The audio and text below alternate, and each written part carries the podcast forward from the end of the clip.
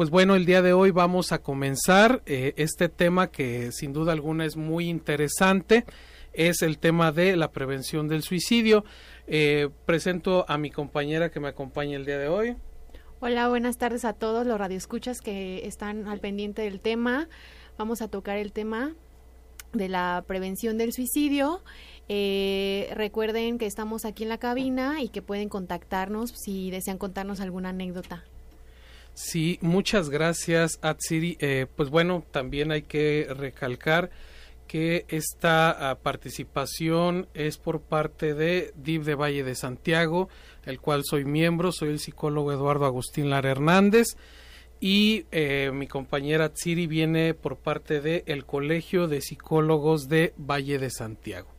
Entonces, eh, el día de hoy vamos a comenzar hablando sobre este tema ya que es el mes donde se conmemora el Día Mundial de la Prevención del Suicidio, que es el día 10 de septiembre.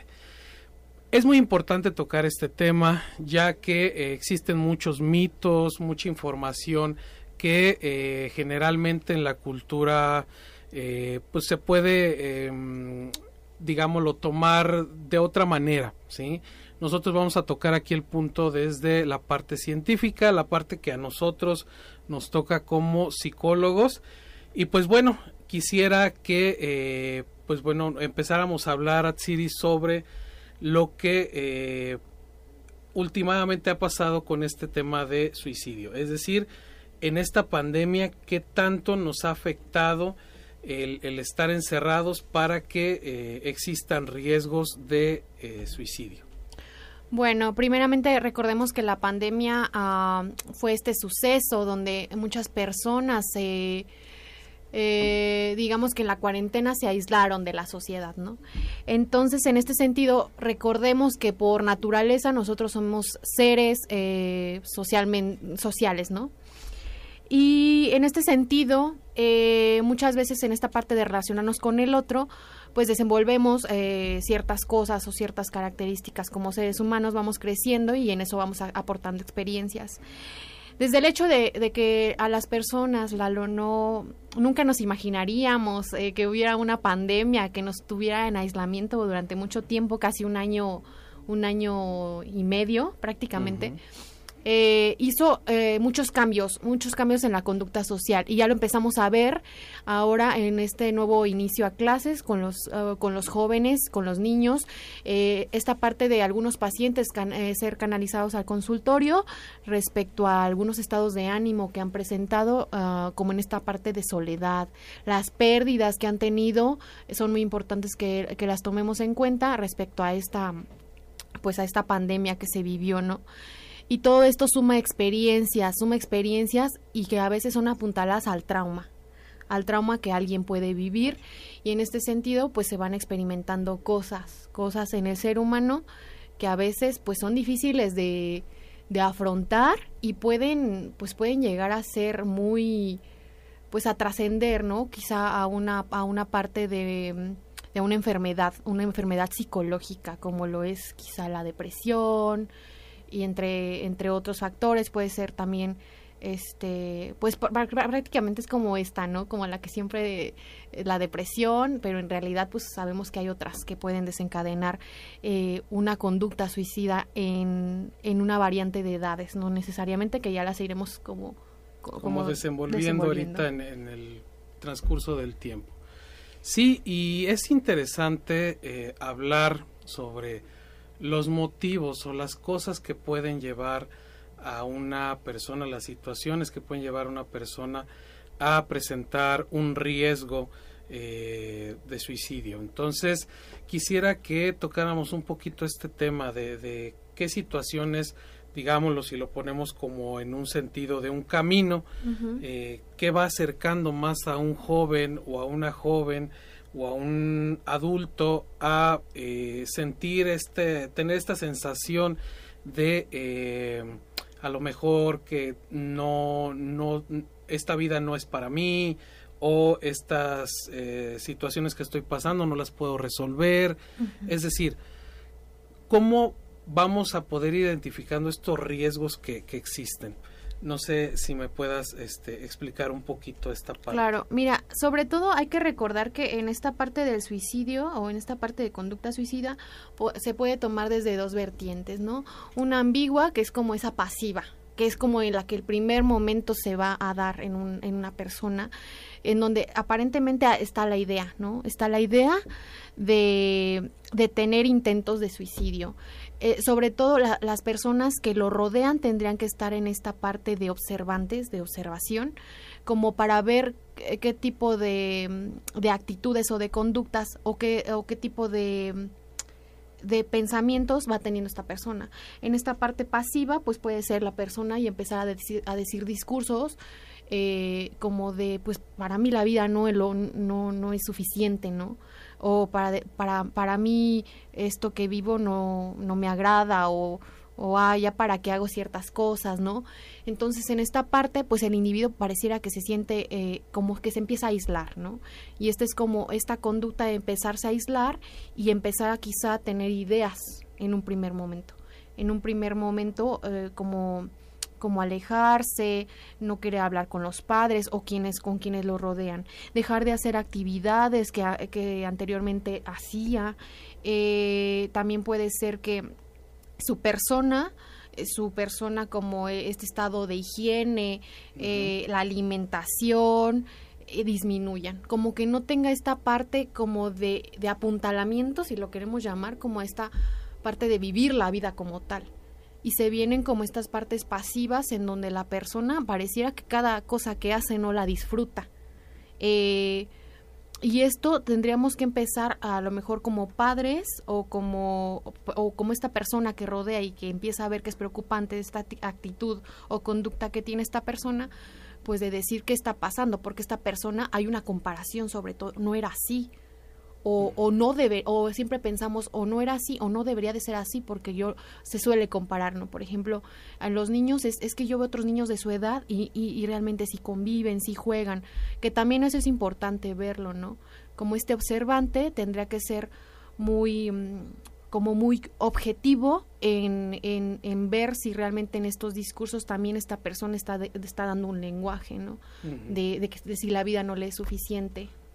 Y, y, creo que es muy interesante lo que comentas. Eh, creo que sin duda alguna el, identificar estos factores o este discurso o que los padres estén atentos a esas señales nos puede dar un, una manera importante para que se pueda detectar a tiempo. Creo que también existen otros, otros factores que pudieran estar presentes en otras etapas de la vida. Ejemplo, eh, en la adolescencia tal vez eh, sería importante identificar si existe, por ejemplo, algún consumo. Sabemos que en la actualidad, digamos, lo que van a la par, el, el, el riesgo suicida y las adicciones, ¿sí? Entonces, eh, sí es como también importante ver esa parte de lo que puede influir también como el consumo de drogas, el consumo de alcohol, eh, ya que es, pues, por ejemplo, el alcohol es un depresor, entonces también como que influye en eso.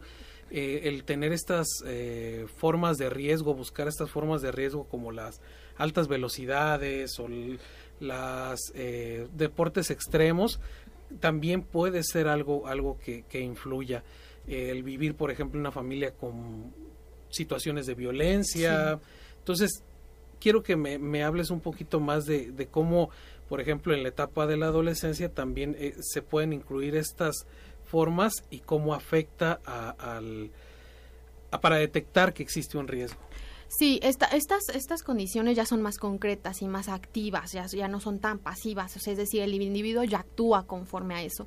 El que alguien consuma alcohol o drogas es ya una, una, una cosa más activa respecto a esta, a esta parte de, un, de una autoagresión a lo mejor el individuo o la, persona, estos adolescentes no lo revisan así porque para ellos pues no, no tienen esta parte psicológica, ¿no?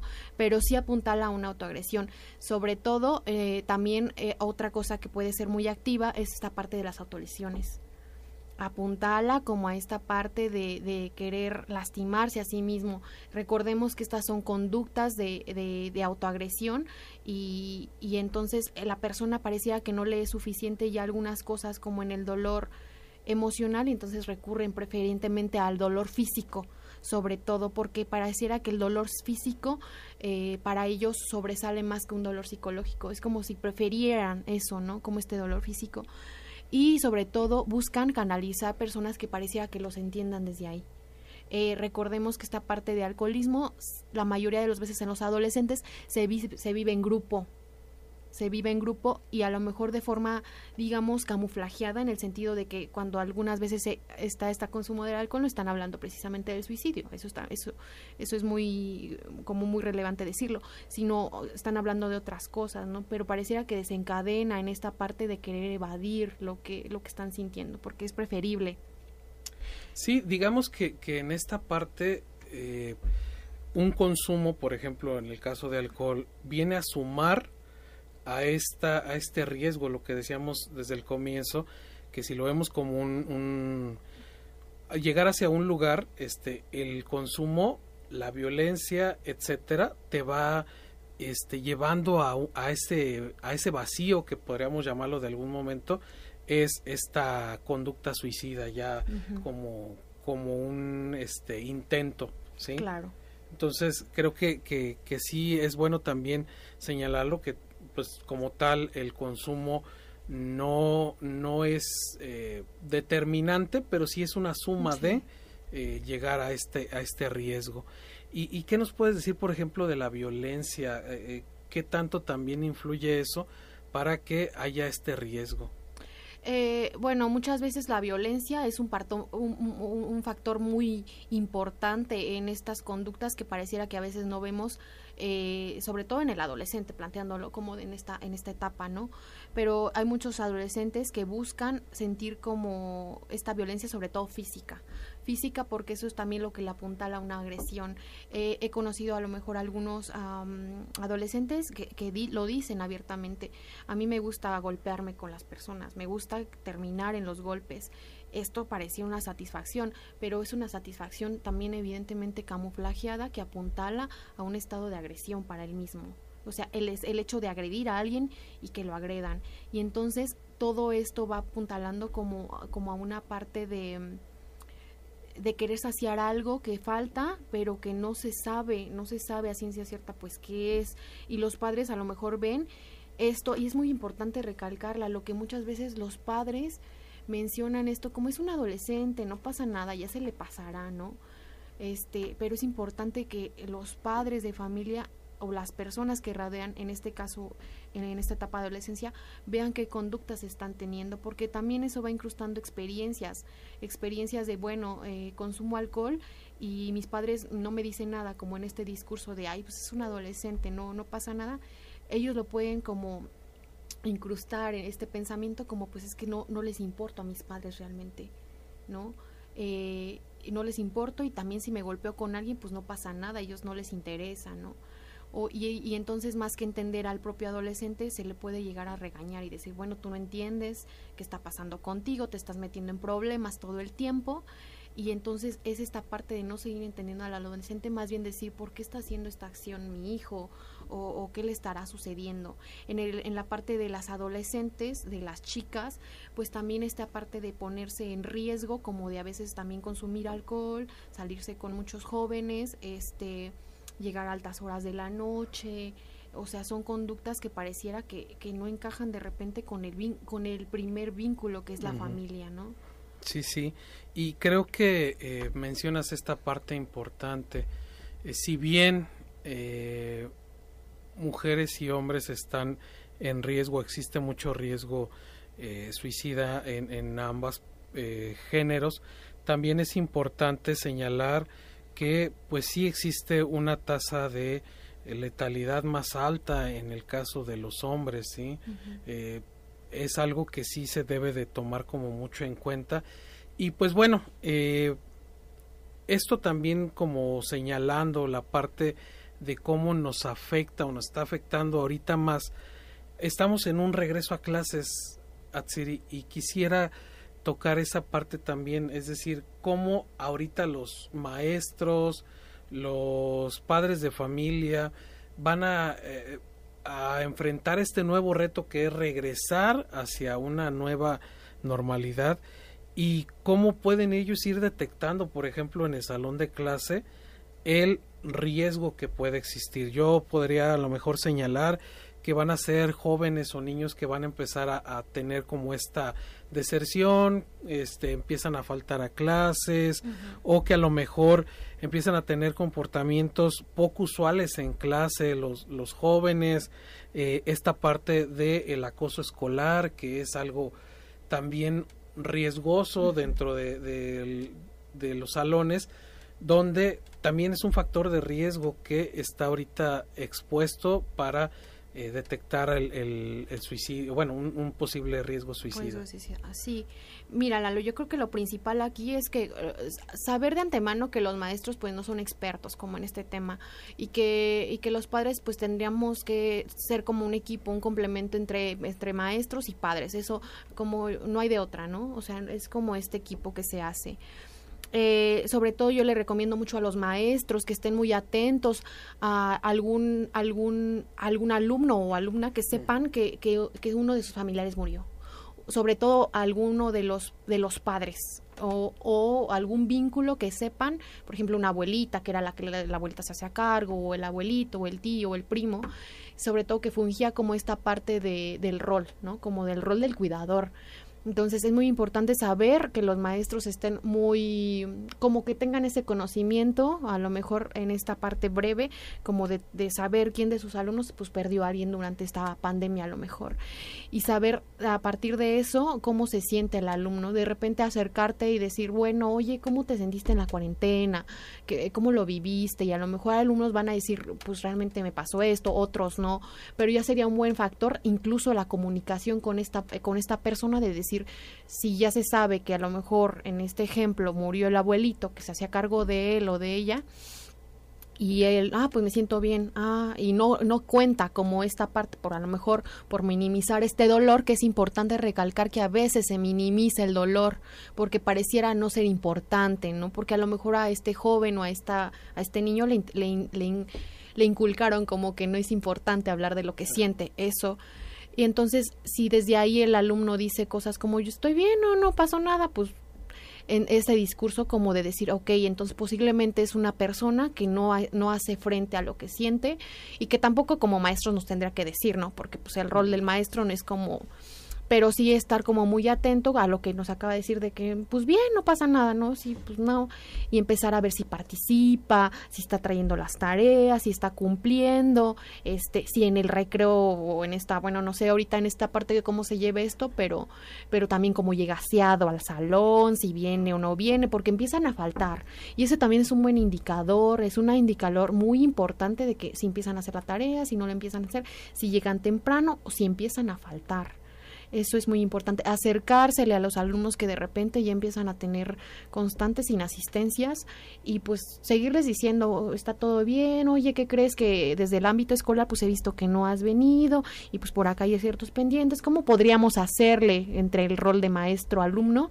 Pues cómo podemos hacerle para, para, que, para que no vayas a desertar, ¿no? Cómo entenderlo, más que más a lo mejor saber, ¿no? En esta en, en este imaginario el maestro, decir, eh, pues a lo mejor el alumno algo le pasa, no me lo, no me lo quiere contar porque pues él tendrá sus razones, pero sí, si algo está sucediendo y eso es lo real porque yo lo estoy viendo como docente. Sí, y creo que eh, también comentas algo muy importante, que es el, el hecho de no minimizar el, la situación, o sea, finalmente los alumnos también eh, están o estuvieron expuestos a una situación de, confinamiento y eh, les está costando mucho trabajo comentar lo que sienten o cómo lo cómo van viviendo este cambio. Entonces eh, de repente que se minimice también ayuda poco o no ayuda para que el joven pueda abrirse a expresar sus sentimientos o lo que está pasando entonces, no sé, un joven que a lo mejor está viviendo un duelo porque tal vez perdió a su mascota, pero su mascota es lo único que le quedaba, eh, a lo mejor a, quien depositaba mucho este afecto. Entonces, eh, alguien podría decir, bueno, pues no, no, no, es, algo tan relevante o, ay, ¿por qué te sientes mal por esto? Entonces, eh, hay que considerar que para esa persona en ese momento le está doliendo, ¿sí? Duelo viene de eso, de dolor, ¿sí? Entonces, no hay que minimizar la, la situación y en cambio, si hay que buscar una manera diferente de abordar el tema y si en un momento dado hablabas tú de esta parte de que ya se acerca el alumno y tú no tienes tal vez una respuesta a él y no te sientes como capaz de atenderlo, pues bueno, es válido también pedir ayuda. Oye, eh, no sé en este momento de qué manera te, eh, te puedo ayudar, pero dame chance. Ahorita voy con alguien para que nos apoye, ¿sí? Tal vez el departamento psicopedagógico, tal vez este pues bueno pedir apoyo a los mismos familiares porque si bien eh, el, docente se le se le carga esta responsabilidad pues tampoco son todólogos claro entonces eh, debemos de eh, actuar y en un dado caso también viene ahí algo importante. Generalmente los compañeritos son quienes detectan estos riesgos sí y de repente se acerca el compañerito con el el, maestro y le platica, mire maestro, es que eh, Juanita, Lupita, etcétera, me comentó que eh, pasaba esto en su casa y que estaba pensando de esta manera, pero pues yo me siento mal porque pues si siento que si se lo platico a alguien, em, pues bueno, ya me va a perder la confianza, ¿sí? Entonces, ¿qué pueden hacer en ese caso cuando alguien ya se acerca a ti y te platica eso, Atsiri?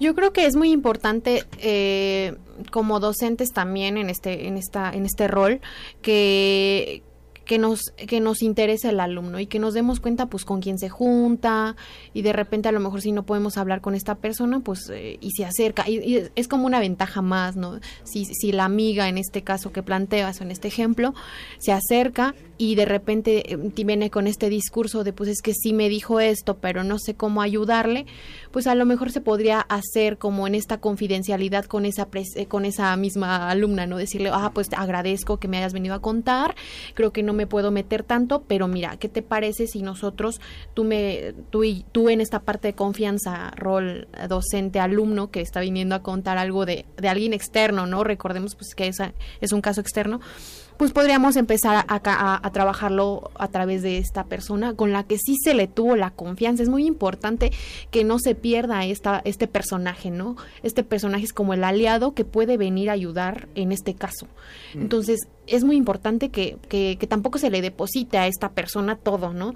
Pero sí saber hasta dónde se puede y a lo mejor el docente le podría decir, mira, pues lo más importante es que lo escuches y que siempre que, o sea, que lo escuches y que lo vienes haciendo muy bien, o sea, que te preocupes por él, habla de una buena amistad con él, qué bueno que funges como un buen amigo, ¿no? Empezarlo a enrolar como en esa parte de que sí, sí está bien y también pues a lo mejor orientarle de que hasta cierto punto puede ayudarlo, eso en un primer momento. ¿Y cómo lo podríamos ayudar? Vale, ¿no? Ya tenemos el caso, entonces a ver, ahora cómo le hacemos?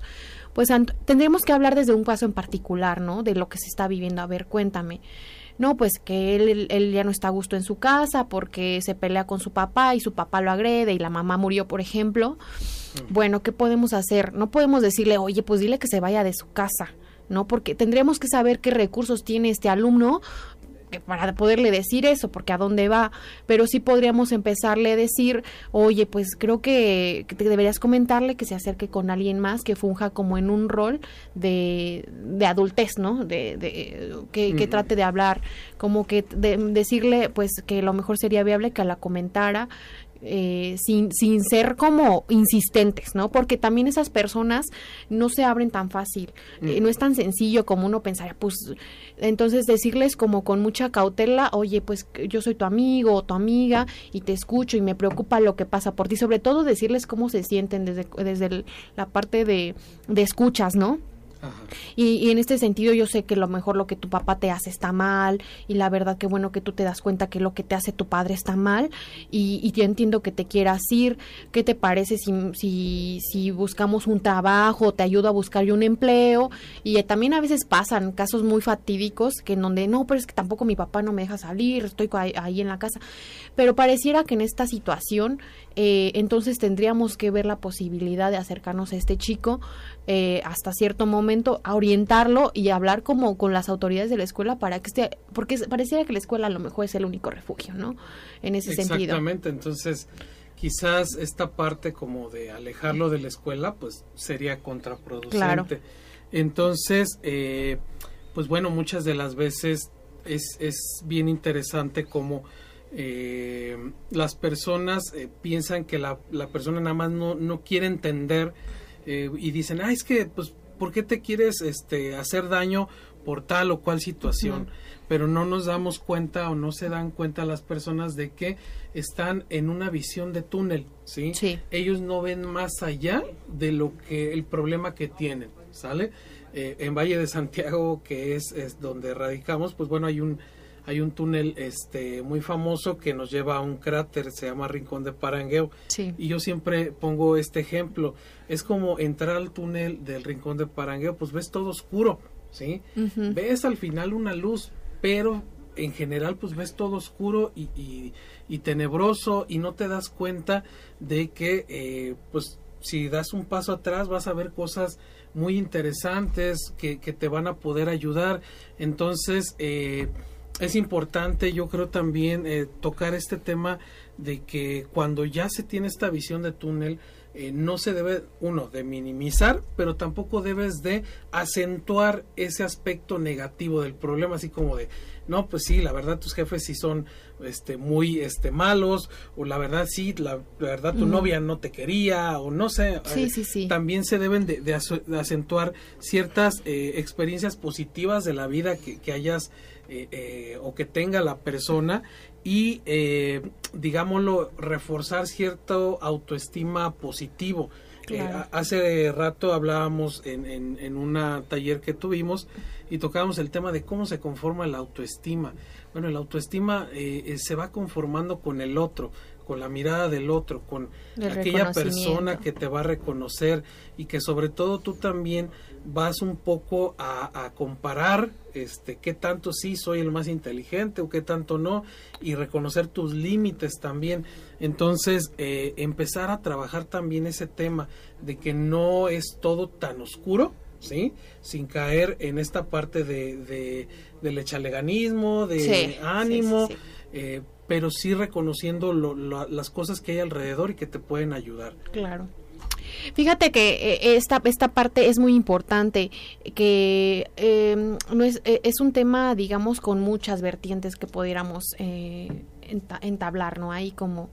Y esta parte de que recordemos que sea la edad que tenga, sea, porque un, un, niño también puede vivir esta parte del suicidio, un adolescente también, cualquier etapa de la vida puede tener este factor, porque recordemos que como seres humanos sentimos y entonces no estamos exentos de, de esto. Eh, es increíble que a veces niños de preescolar ya dicen cosas o tienen noción de, querer morir o que, recordemos que esto quizá es ambiguo, ¿no? Es ambiguo, que es pasivo, no necesariamente se lleva a un acto, ¿no? Pero sí hay niños ya desde el preescolar que te mencionan que la vida para ellos no es suficiente. Entonces hay que saber como docentes, en este ejemplo de la docencia, del rol de la docencia, que estará viviendo este, este niño a través de eso. Aquí siempre, Lalo, yo quisiera recalcar desde mi punto profesional y, personal que para mí como la parte reina o rey de, estos factores o de estos síntomas que podríamos decir es la culpa. La culpa alucina, la, alucinatoria, digamos, toda persona que quiere eh, o que tiende a tener una conducta suicida viene desde la culpa. Eh, esta parte de si mi existencia no estuviera aquí o, esta parte de si yo no, a, eh, imaginaria, de si yo no estuviera aquí las cosas quizás serían más fáciles. pero esto viene desde una culpa. Entonces hay que saber desde dónde se está viniendo esa culpa, cómo se está, desde, desde dónde viene, ¿no? Y muchas veces esta culpa pues es la reina como de muchas cosas, ¿no? Eh, porque siempre viene a manifestarse en todos los trastornos. La verdad es que quisiera decirte que de los, ah, de los factores principales de una conducta suicida vienen precisamente los trastornos de personalidad. A veces nosotros decimos, tiene depresión, no, pues, pues quizás se quiere suicidar entonces, ¿no? Pero las cosas no son así, o sea, no nada más eh, la depresión es el principal trastorno que podríamos ver en una persona con tendencia suicida. No, y, y tenemos que hablar como también de esa parte de los mitos, o sea, generalmente la gente cree que una persona que se suicida está deprimida y la realidad es que no es así, o sea, existen muchas otras causas, lo que hablábamos ahorita, estos factores de riesgo que pueden llevar a una persona a el tema del suicidio. Entonces, eh, antes quería hacer una, un, pequeño paréntesis aquí, querida Tsiri, para recordarle a las personas que nos escuchan en el 96.1 de radio y a las personas que nos ven por la transmisión de Facebook, en las páginas de Radio Esperanza, que se pueden comunicar con nosotros a el número este 464 6909 601 o al número de WhatsApp que es 464 652 5000.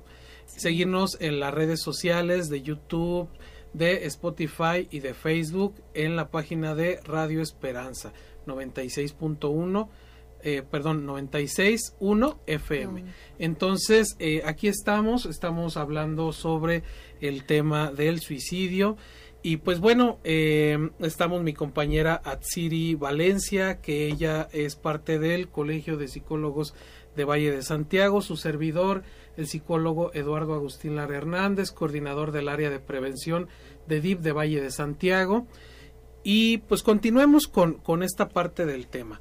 Creo que es muy interesante eh, lo que estabas comentando ahorita, Tsiri, esta parte de, eh, más allá de, pensar que el suicidio es por una enfermedad, también tenemos que eh, tomar en cuenta que existen todos esos factores sociales, biológicos también, etcétera, que pueden llevar a una persona al, al pensamiento suicida, a la idea suicida. Entonces, eh, por ahí existen dos, tres mitos que sería importante como recalcar. Este, uno de ellos, el que comentabas tú, las personas que eh, se suicidan están deprimidas. Entonces, ya hablamos un poquito de que no es así. Las personas que se suicidan no están precisamente deprimidas. Habrá casos pero cada uno tiene sus particularidades, ¿verdad? Claro. Sí, sí, sí, sobre todo, eh, em, sobre todo hay una como combinación, ¿no? Una combinación de trastornos. Eh, los factores eh, de riesgo de conducta suicida, pues hablábamos principalmente que uno de ellos pues es el trastorno y a veces pues llegan a ser trastornos que vienen acompañados uno con otro. Puede ser que alguien tenga ansiedad y también tenga paranoia, ¿no? Y eso también es un indicador que la persona no necesariamente tiene depresión, pero sí podría ser un factor que diga, ¿sabes qué? Pues ahí está mi conducta suicida. O puede ser que alguien tenga esquizofrenia y en esta parte de las alucinaciones ve una realidad pues que pues que para él sí, es, sí, existe, pero pues para los otros no. Y a veces también es muy interesante saber cómo este tema sería muy importante algún día tocar este tema de la esquizofrenia, porque sería muy importante ver cómo lo vive una persona así y que también no se le entiende y desde esta parte de, o desde este trastorno pues visualicemos una persona que ve cosas, que escucha cosas y que no nadie más lo entiende. ¿no? Sí, que, que muchas de las veces se le juzga y, y socialmente se le llega a señalar como alguien que no sé, no está adaptada a este medio y, y, pues realmente eh, necesitamos saber las razones de la persona, es decir, haber vivido todo ese contexto, todo es, tener toda esa historia de vida para poder eh, en su momento pues eh, definir o sobre todo identificar por qué lo, lo quiere hacer. Entonces, no, no solamente la, la parte orgánica del ser humano, sino también existen todos esos factores, en, eh, en ocasiones lo económico, por ejemplo, las presiones económicas, la presión social de lo que espera la sociedad de cada una de las personas, es también un factor de riesgo, es decir, esta parte de eh, tener unas expectativas muy altas de que tú llegues a ser tal o cual cosa puede ser un factor también eh, de riesgo, ¿sí? Para que exista esta situación de, de un riesgo suicida. Entonces, eh, ¿qué nos puedes decir de esta parte social, entonces, eh, Atsiri, sobre lo que puede influir, hablamos ahorita de la cuestión económica, se han visto casos donde en crisis económicas por las deudas llevan a las personas a un estado de, frustración, tal que pues se han dado casos de, personas que se suicidan por eso. Claro, recordemos que los seres humanos eh, pues somos seres sociales, ¿no? Y entonces en ese sentido pues siempre vamos a buscar ser, pues, ser sociales y convivir con las personas y en ese sentido pues adaptarnos a esta sociedad. Eh, entonces, eh, alguna vez conocí el caso, Lalo, de, de una persona que, que pues vivía en pobreza, ¿no? Pero que amaba profuma, profundamente a su madre y, y, no necesariamente esa persona tenía depresión, como lo, lo narramos. O sea, simplemente un día él decidió suicidarse, eh, eh, en, aquella, en aquellos tiempos en donde podía sacar un préstamo y ya se perdonaba la como la, deuda, y entonces él decidió suicidarse para que ese préstamo que tenía que, que la mamá necesitaba ese dinero pues entonces lo tuviera no ese si se dan cuenta es muy importante en un suicidio ya si se llevara a cabo la simbología que deja ese suicidio no o sea, ¿qué hay detrás de esa simbología? Porque siempre alguien no, no se suicida por suicidar, se deja un sinfín de simbologías, ¿no? Entonces, en este sentido, pues puede ser un factor como esta parte de lo económico, ¿no? Pues me suicido. Y también a veces hay, hay, hay personas que, pues, en esta parte social, pues yo me suicido. A veces, o hay tendencias suicidas porque una amiga se siente mal, ¿no? Me siento, mi amiga se siente mal y yo también quiero comprenderla, entonces yo también empiezo como a sentir empatía, digamos, este, disfrazada, eh, y entonces también empiezan a tener conductas así, porque pareciera que desde ese símbolo amoroso de, de afectividad con la amiga, este símbolo fraternal, pues también yo debería sentir eso. Y eso también se analiza desde la parte de la crianza, porque es porque esta niña eh, tiene tanto apego con esta amiga y entonces deberían sentir como simbióticamente lo mismo, ¿no? Exactamente, entonces, eh, digamos lo que existe también esta parte como de imitación en ocasiones, eh, y, pues bueno, mm, es algo que también pasa recurrentemente a través de estas modas en redes sociales que si bien son también alimentadas mucho por el morbo de las personas, y este pues se difunden así eh, muy viralmente. También es importante reconocer que sí, sí existe un, un momento donde eh, estas modas pueden convertirse en una realidad, ¿sí? En una realidad donde eh, pues generalmente no, no estamos preparados para eso y estamos apenas aprendiendo sobre este manejo de, de redes sociales que en la actualidad, pues bueno, todos podemos eh, tener acceso a mucha información. Ese, ese creo que también es un punto interesante, cómo en Internet pueden las, los jóvenes, los niños encontrar información eh, de todo. De todo. Y hay que también tener una supervisión de lo que nuestros hijos, por ejemplo, están haciendo.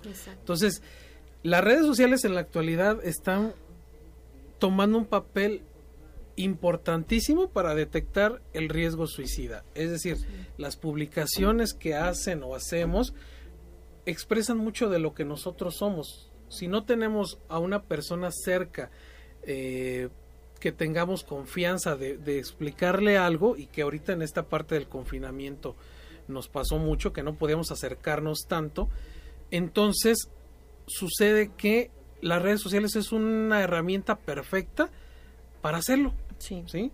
Y ahí se ven muchos mensajes que te van dando indicios de que existe lo que tú comentabas en un, hace un momento, esta falta de, a lo mejor, eh, escucha, de entender, de, de, que hay alguien que, que esté para ti. Claro, claro. Entonces, no sé qué nos podrías decir un poquito de, de esta parte del juego de las redes sociales, positivo y negativo. Yo creo que estas las redes sociales eh, son tomadas desde la persona como como como lo que desea buscar, ¿no? Como esta parte de, de la carencia, ¿no? Como uno a veces dice, ah, pues quiero divertir un rato, ¿a dónde va? Pues vamos a ver los videos, ¿no? Este, en un ejemplo. Ah, pero quiero buscar información, pues desde ahí, ¿no? Si te das cuenta, eh, esta parte de las redes sociales viene siempre a, saciar como estas carencias de repente que el individuo tiene, ¿no? No puedo salir con los amigos, pues, pues por ahí, como esta parte de aprobación también, ahí están las fotos donde uno se ve muy bien, donde se anda paseando, ¿no? Siempre, eh, yo al menos así lo verifico como una parte de pulsión hacia una carencia. Eh, y incluso quieres informarte, pues también desde ahí vas a buscar a Google, ¿no? Entonces... Y que muchas veces, veces está o sea, pues realmente a lo mejor la foto tendrá un filtro, pero muchas de las cosas que se ponen ahí, pues van sin filtro, ¿sí? Y, y a lo mejor, este, no es como que lo ocultes fácilmente. Realmente las hay personas que utilizan su cuenta de Facebook o su cuenta de otro tipo de red como pues eso, una, salida, una válvula de escape a muchas cosas por la falta de confianza hacia una persona. Entonces, es ahí sí es sin maquillaje, ¿sí? Es directo, me siento mal, me siento triste y pues las redes carecen de esa empatía. Claro. ¿Por qué? Porque pues muchas de las veces tú ves la publicación y sigues bajando y sigues bajando y, y, no nos tomamos el tiempo para eh, hablar con esa persona. Claro. Eh, aquí las personas muchas veces las personas, eh, sí, en esta falta de empatía, ¿no? Pero muchas veces también en esta parte de desinformación de la sociedad no se sabe qué hacer. O sea, esta persona muchas veces se da como esta parte ambigua de, de, escuchar a un individuo en esta parte pasiva de la conducta suicida, de decir o publicar, ya, ya la vida no me es suficiente, ¿no? Y, ay, cálmate, no, hombre, échale ganas, mira, este, como en este échale ganas, ¿no? Porque la persona, las personas desde ahí no saben qué más hacer, ¿no? Los padres, ¿no? Entonces los amigos de repente, sí, sí hay muchos jóvenes que de repente me ha tocado ver en las redes sociales que ya ponen una foto muy triste, y al día siguiente ya ponen una foto normal, luego muy triste, luego muy normal. Entonces habla de una latencia. Esa ambigüedad claro, de emociones. Claro, como este es vaivén, este sub y baja. Y a veces en esta parte también adultos lo hacen. Hay adultos que desde una parte no, no sanada, pues también utilizan las redes sociales. Y como lo decíamos, en las redes sociales, pues tú puedes hacer un sinfín de cosas. Ya últimamente Facebook tiene muchas restricciones, pero, ah, pero pues igual si alguien quiere dejar una nota por ahí, a veces lo hacen a través de Facebook, ¿no? Ha habido suicidios más antes en este no filtro de Facebook, pues que ha habido transmisiones en vivo de que gente se... Y ese es el lenguaje, ¿no? Pero aquí lo importante es saber en qué momento ya se busca información respecto a esto, ¿no? las personas a veces me llaman la atención que ya buscan precisamente estos estos grupos en donde es ideas para suicidarse. Y creo que Facebook creo, ya anda por ahí anda indagando estas partes estos grupos para pues para restringirlos. Sí que esta es la, información como negativa que hay claro. en redes sociales. Eh, entonces creo que el, el que los padres, eh, las madres estén muy enteradas de, de, lo que hacen sus hijos, pues, pues no está mal, ¿sí? Alguna vez me preguntaba una mamá que si estaba bien tener a su hijo en redes sociales y yo le dije, pues, pues sí, al final de cuentas e, está bien, este, finalmente también hay que tener como conciencia de que pues tal vez vas a ver cosas que no te van a gustar, ¿sí? Pero ahí es donde tú estás atento a lo que está pasando eh, el manejo que tiene tu hijo en redes sociales. Y pues bueno, se nos está cortando un poquito el tiempo, y la verdad es que es un, un tema demasiado extenso, no acabaríamos en muchos programas de hablar de él, pero sí quisiera eh, que la, las personas, los radioescuchas que están a través de Facebook, a través de YouTube, a través de Spotify eh, y Radio Esperanza 96.1, supieran eh, de qué manera ayudar a una persona. Es decir, qué opciones hay para eh, poder ayudarlo. Bueno, de antemano hay que señalar que eh, Secretaría de Salud a través de eh, los centros de salud de cada municipio tienen su comité para prevenir las conductas suicidas. Y eso es muy importante que la población lo sepa, es decir, se están ideando estrategias, políticas públicas que nos van a llevar a eh, buscar una manera diferente de atender esta problemática. Es importante señalarlo y sobre todo también darnos cuenta de que el acceso al servicio de salud mental no es tan complicado como se piensa, ¿sí? Es decir, una persona que requiere ayuda de salud mental, pues bueno, ni siquiera a veces tiene que moverse de su casa. Existe una línea de atención psicológica en crisis que es el 800-290-0024 que nos va a ayudar a que las personas pues bueno puedan acceder fácilmente a una atención psicológica desde casa ¿sale? Entonces, esa, esta línea de atención en crisis eh, los va a poder ayudar porque son psicólogos, son especialistas en atención en crisis que te van a poder brindar información para eh, una situación como esta. También existe la página de dinámicamente.mx, la cual eh, tiene como objetivo también brindar un acceso diferente para la atención de la salud mental.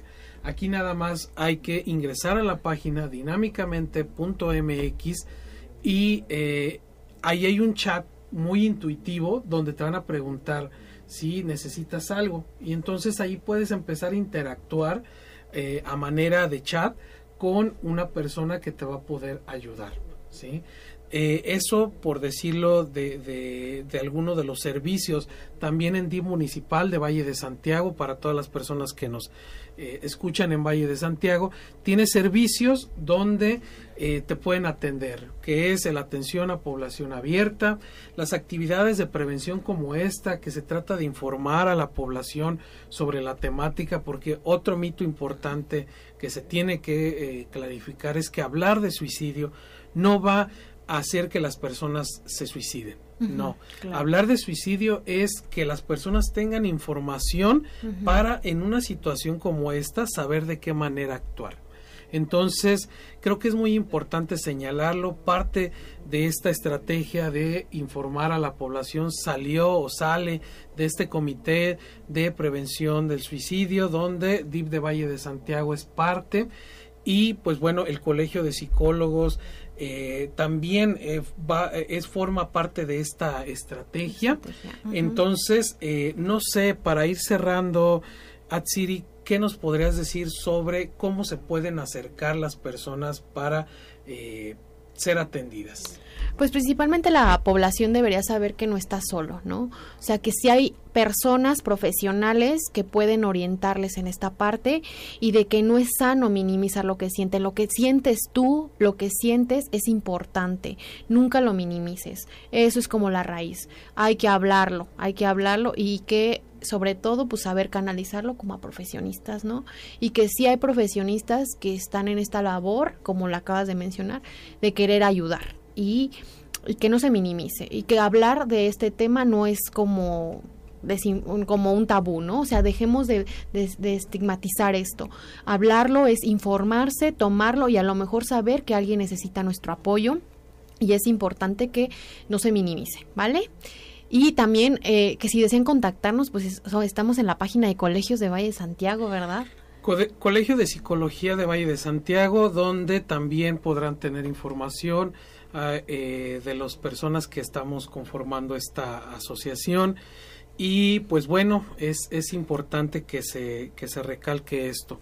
Eh, nos queda poco tiempo y quisiera aprovechar pues agradeciendo el espacio que nos están brindando de aquí de Radio Esperanza y también comunicando que eh, la próxima semana habrá otra charla esta charla que se dará va a ser con eh, también una compañera, eh, la psicóloga Saraí Lara, eh, la cual nos acompañará como parte de esta estrategia de difusión de información sobre la prevención del suicidio.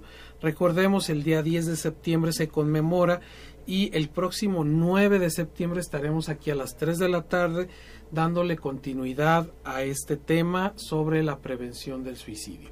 Entonces, pues bueno, eh, vamos un poquito despidiéndonos. Eh, los invitamos a que sigan las redes sociales del Colegio de Psicología. Los invitamos también a que sigan las redes sociales de Radio Esperanza y también los invitamos para que eh, se suscriban al canal de YouTube de Radio Esperanza. Eh, por favor, les, ahí se quedan grabados estos programas de información para toda la población y es interesante que todas y todos, pues bueno, informándonos vamos a contribuir a que se prevenga el o que existan estos riesgos de suicidio, ¿verdad?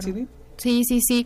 Eh, informarle que este es un informarse es muy importante y que tampoco no eh, eh, esta, la información siempre he pensado que es muy poderosa, ¿no? Entonces es importante que, que esta información se quede en estas precisamente redes sociales y que sepan que ahí está para ustedes, ¿no? Y que nosotros hacemos esta labor de orientación, eh, pues con todo el entusiasmo y con toda esta parte de formar nuestro granito de arena para con la sociedad y que, y que se den cuenta, pues que estos temas no son tabú. Sí, no, no es un tabú. Y también pues mucho del público eh, no está en Valle de Santiago, está también aquí en Salamanca. Se pueden acercar a su centro de salud para que les den mayor información con las psicólogas y psicólogos que están ahí. Eh, a la jurisdicción sanitaria también para tener más información. Eh, hay psicólogos muy capacitados aquí en Salamanca, Guanajuato. También por ahí el Centro de Integración Juvenil, que es una institución donde se apoya a la prevención de adicciones y que hablábamos desde hace rato, no es tan separada del riesgo suicida. Entonces, eh, los invitamos también a que lo sigan a ellos. Y pues bueno, para finalizar, recalcar que es muy importante eh, darnos cuenta que la prevención está en todas y en todos. Entonces, no olvidemos eso, no olvidemos que eh, todas y todos podemos contribuir un poco para que esto se dé. Finalmente, vuelvo a, recalcar el agradecimiento a Radio Esperanza por este espacio que nos está brindando y agradecerles y sobre todo invitarles también para que la próxima semana aquí nos volvamos a ver eh, hablando sobre este tema de prevención del suicidio. Entonces, sin más ni más, agradezco su atención. Atsiri. Pues muchas gracias a todos los que nos escucharon. Por ahí hubo una persona que nos escribió. Quisiéramos saludarla. ¿Cómo se llama? Isis Zavala Núñez. Un saludo. Gracias por contactarnos y por vernos. Sí. Y pues muchas gracias a todas y a todos.